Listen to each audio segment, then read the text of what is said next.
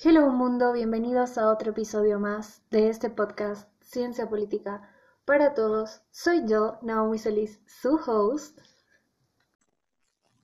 Y así doy la bienvenida a nuestro invitado de hoy. Eh, bienvenido a Ciencia Política para Todos. Él es Rolando Descarpontries, es analista geopolítico, ha sido vocero de Bolivia Dijo No y activista del 21F. Bienvenido a este espacio.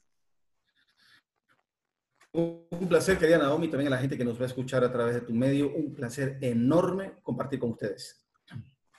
Eh, para las personas que no lo conozcan, eh, Rolando escribió un artículo súper increíble que lo voy a adjuntar para que lo lean también detalladamente, lo analicen, sobre, al final no entendimos el 21F. ¿Podrías hablarnos de eso, Rolando, por favor? Claro, claro, es un gusto. Lo que pasa es que, a ver, yo soy ingeniero de profesión. Entré al activismo en el 2017 por invitación a una plataforma que en su momento era bastante grande en Santa Cruz. Tomé las riendas casi inmediatamente por un tema de la directiva y eh, le di otra, otra visión. Yo cambié un poco la visión del 21F, por lo menos en Santa Cruz, no sé si en, en Bolivia a nivel activismo, en que el 21F no era solamente eh, el respeto al 21F, al, referéndum, no, porque hacemos, yo trabajo mucho con sociólogos, antropólogos y psicólogos, como un círculo de, de, información y de análisis, antes de yo poder hablar cualquier cosa o escribir algo. Entonces, ¿cuál es el problema? El 21F refleja un sentimiento, no es algo muy o tan específico como eh, solamente el respeto a un referéndum. ¿Qué es lo que hay atrás? ¿Qué es lo que es el, el sentimiento que está atrás de todo esto? es el deseo de vivir en libertad, que las cosas se hagan de manera correcta, con justicia y con equidad. Y en realidad eso lo trasladamos eh, como un paso anterior a mediados de los 80, cuando se recupera la democracia. Es, y eso viene inclusive desde la época de eh, la colonia, cuando se da la guerra de la independencia. El ser humano siempre va a tender a vivir en libertad. Yo parto desde el principio de que el ser humano nace bueno y se hace malo por elección o por circunstancia. finalmente las circunstancias son una elección. Entonces, no entendimos el 21F porque inmediatamente eh, recuperamos la democracia, por así decirlo, nos hicimos de un eh, pseudo dictador o un dictador eh, democrático, por así decirlo. Pensamos que ahí acabó la tarea y mucha gente fue clara dentro del activismo. Yo quería esto, logré esto y me voy. Está bien, pero eso no quiere decir que estés en lo correcto no entendimos el 21F porque en realidad refleja no solamente el deshacerse de Morales, deshacerse de la narcodictadura, sino que las cosas se hagan bien, que haya un cambio real en el sistema político que no se dio. Todavía no se ha dado. No, y realmente ahorita todo este proceso de recuperar la democracia con lo que ha pasado el año pasado todavía no se ha terminado de concretar por el tema de la pandemia. La, la elección está pausada. ¿Cómo ve que va a afectar muy mal, muy mal. Eh, muchos de los activistas, eh, a ver, se fueron con Camacho algunos, algunos se han ido con Tuto Quiroga también, otros se fueron finalmente con Yanine. Los respeto totalmente. Eh, de hecho, la, la, plataforma en la que yo estaba, Provincias Unidas, representaba a las provincias cruceñas. Hicieron el tractorazo en su momento que bloquearon todos los accesos a la capital con tractores. Fue muy importante y también tomaron posición partidaria, la cual yo no compartía. Hace dos semanas yo renuncié a la presidencia de la, plataforma, les agradecí rotundamente, pero es que yo me he dado cuenta que no es todavía el momento adecuado y no lo fue cuando Janine anunció su, su, candidatura. ¿Por qué? Porque el hecho de que ella, desde el momento en que ella presenta su candidatura, está utilizando las mismas artimañas que Evo Morales para ser candidata y presidente. No está bien. Entonces, yo desconfío de las verdaderas intenciones. ¿Y qué ha sucedido? Ha habido un descabezamiento del activismo a nivel nacional, hay una crisis en el activismo porque casi todos, el 80%, han adoptado alguna posición política que están en su derecho, pero no es lo que el pueblo, lo que el, país necesita como tal para un cambio real, no lo es. Ayer recibí una llamada que no voy a dar nombres y realmente eh, expresaban su descontento con eh, la propia decisión que habían tomado de irse con el gobierno actual. Bueno, ahí está el resultado. ¿Qué es lo que sucede con esto? Desde mi punto de vista, Janine presenta su candidatura, eh, no llama a elecciones en febrero. En enero era muy difícil pero en febrero se podía, hasta el 15 de marzo se había podido haber eh, llevado a cabo las elecciones. ¿Para qué? Si tú llevas a cabo las elecciones o lo hubieras hecho hasta antes del 15 de marzo, ya tendríamos que estar con un nuevo parlamento, con seguridad que el movimiento socialismo no tendría dos tercios, por lo cual no iban a hacer lo que se les da la gana. En este momento, el gobierno de Yanine no tiene representación en el, Camaral, en diputados y en senadores, es mínimo. Las decisiones las toma el MAS, queramos o no. Y ellos eh, decidieron extender o alargar las elecciones antes de la pandemia, ¿no? Por un tema de demostrar gestión, permitir que su candidata y presidente pueda demostrar algún tipo de gestión. Lamentablemente llegó la pandemia, eh, están haciendo todo lo que pueden, no es culpa de ellos el sistema eh, médico actual. Pero ¿qué sucede ahorita? Y vamos a hacer un poquito más claro, sé que me extendí un poquito, que Naomi. El tema es que eh, no tienen una salida, está en una encrucijada en este momento donde la gente necesita trabajar, necesita comer, y si ellos alargan demasiado la cuarentena, la gente se les va a volcar. Yo tengo la oportunidad de movilizarme en algunas ocasiones a los barrios, he llegado cerca del octavo anillo, y la gente realmente ya no tiene ni para la olla común. O sea, piden ayuda, la gente en los barrios va y pide ayuda que llegue la comida. Entonces, el gobierno, para no desgastarse, ya se dio cuenta que no puede alargar mucho. No es como ellos querían para octubre. No, van a tener que hacerlo en julio, en agosto. Y aún así hay un desgaste fuerte. El temor mío es que en realidad el movimiento del socialismo sigue haciendo lo que se le da la gana y ni este gobierno ni el movimiento del socialismo que está en, Congreso en sí no han querido hacer una reforma en la ley electoral. El campo tiene más peso que la ciudad en el voto. No hay una proporcionalidad correcta. Y es impresionante cómo también ha ido creciendo en las encuestas el movimiento al socialismo, más dentro de esta cuarentena. Eh, habría que ver mm. cómo se está moviendo también la información a los lugares más alejados, ¿no? Mira, como yo de todas maneras con el tema de Provincias Unidas hicimos una red de radios voluntarias en casi todas las provincias, me faltó provincia Guarayos, entonces tenemos radios voluntarias, hablamos regularmente para ver más o menos cuál es el sentimiento de la gente, las comunidades, en el caso de, del Roboré Gate, el caso del avión en Roboré, eh, también llamamos allá y captamos el sentimiento de las comunidades, más allá de los chismes. Entonces, hay, hay en realidad una manera de decir qué puede estar sucediendo. El movimiento del socialismo tuvo una caída fuerte hasta hace más o menos un mes, mes y medio. Cayó muy fuerte. Creo que fue eh, cuando tocaron fondo, que nosotros calculábamos e comparábamos inclusive con las últimas encuestas de inicios de marzo. El movimiento del socialismo, mm, voto neto real, tomando en cuenta que los votos indecisos no van a votar por el MAS, llegaba a 19.7, no llegaban al 20%. Es muy probable que esté repuntando en base a que algunos de los masistas, arrepentidos de haber votado por el MAS, estén regresando, estén regresando a votar, pero aún así no van a llegar ni siquiera a un tercio, no lo llegan. Eh, tenemos inclusive nosotros información específica y estamos esperando a las elecciones de dónde y cómo moviliza el movimiento del socialismo su gente de una población a otra para tener más influencia sobre la elección de diputados uninominales. Eso lo tenemos controlado, por lo menos en dos lugares, en lo que es eh, cercano al Chapare, en la zona de, eh, de, Santa Cruz. Entonces, el MAS sí va a recuperar algo, pero no, no debería ser un problema porque no va a llegar a un tercio, no va a tener una influencia fuerte en cámaras. Eso, pero igual ya volviendo a otro tema por el que también antes decidí preguntarle sobre las encuestas, y es porque si es que se hubiera dado las elecciones antes de la cuarentena, tampoco hubiéramos llegado a una diferencia de 10 puntos entre ninguno de los partidos. Entonces, considero que tal vez también hubiera habido un hueco, ¿no? Donde no se sabría quién va a ser presidente, quién Janine seguiría en, en ese puesto, en tal caso. Sí, y aquí hay dos huecos y un miedo que te quiero mencionar. El primer hueco es el que tú mencionas, que en realidad escribí también un artículo en el semanario Libertad al respecto, porque los candidatos en su momento, todos y cada uno llamaban a la unidad, pero era llevar agua para su molino. Todo era unidad, pero en torno a mí. Yo inclusive ingresé, logré ingresar a la reunión que hubo en el Comité Cívico por Santa Cruz.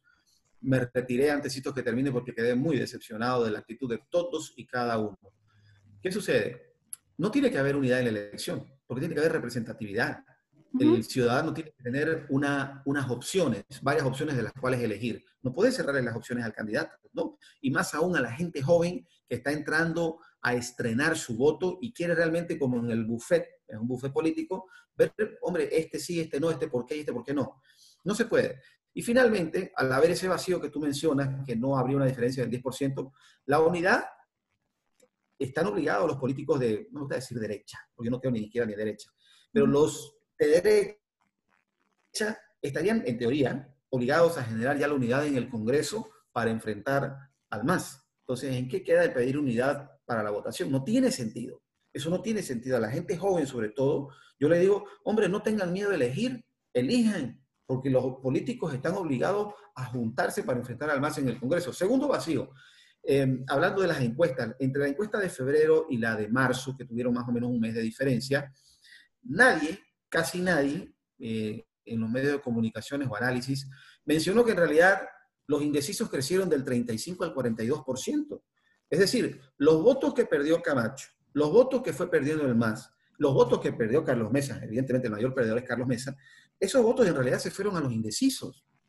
Y yo vuelvo y le digo a la gente joven, no que yo sea viejo, pero tan joven no soy, no tengan miedo a decir estoy indeciso. Si le llegan a hacer una encuesta y ustedes todavía no tienen un voto definido, no tengan miedo. Les digo por qué. Porque eso causa en realidad miedo en la clase política. Y al causar miedo en la clase política, ellos se preguntan, ¿yo qué estoy haciendo mal? ¿Yo cómo hago para captar los votos? Porque, ojo, el político nunca cambia. Cambia el pueblo. Y cuando el pueblo cambia, el político se ve obligado a cambiar. Entonces no tengamos miedo de decir, no tengo idea de por quién voy a votar todavía. Y ese es el miedo al que yo quería referirme. Entonces, no tiene que haber miedo a eso. Ya creo que hemos entendido con el 21F que el poder está en el pueblo, siempre estuvo en el pueblo y el político lo que hace es tratar de adaptarse, nada más. Sí, y además que, que tienen que decir que no saben por quién votar, ¿no? Porque no los conocen. Eso recientemente tuve la oportunidad de compartir con Virginio Lema. Tenía buenas propuestas, eh, pero nadie lo conocía, ¿no? Entonces es como, quiero ver una cara nueva y hay caras nuevas, pero tampoco sé quién es, ¿no? Pues tampoco puedo, puedo, puedo apoyarlo, ¿no?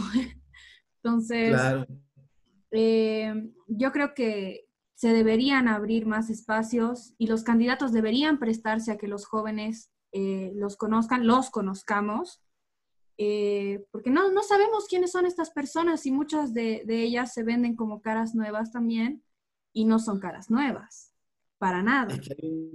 sí, pero hay un peligro con las caras nuevas, eh, tal vez por la diferencia de edad entre tu persona y la mía, no, no hayas podido ver exactamente lo que pasó con Evo Morales.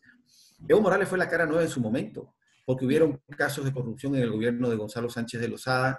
Yo recuerdo ahorita la minera de Vinto que contaminó el Pilcomayo y al final la encargada estatal de hacer la fiscalización de esa contaminación era, estaba su hija a cargo de eso y quedó en nada. Estuvo el caso del camión de contrabando del ministro Kiefer.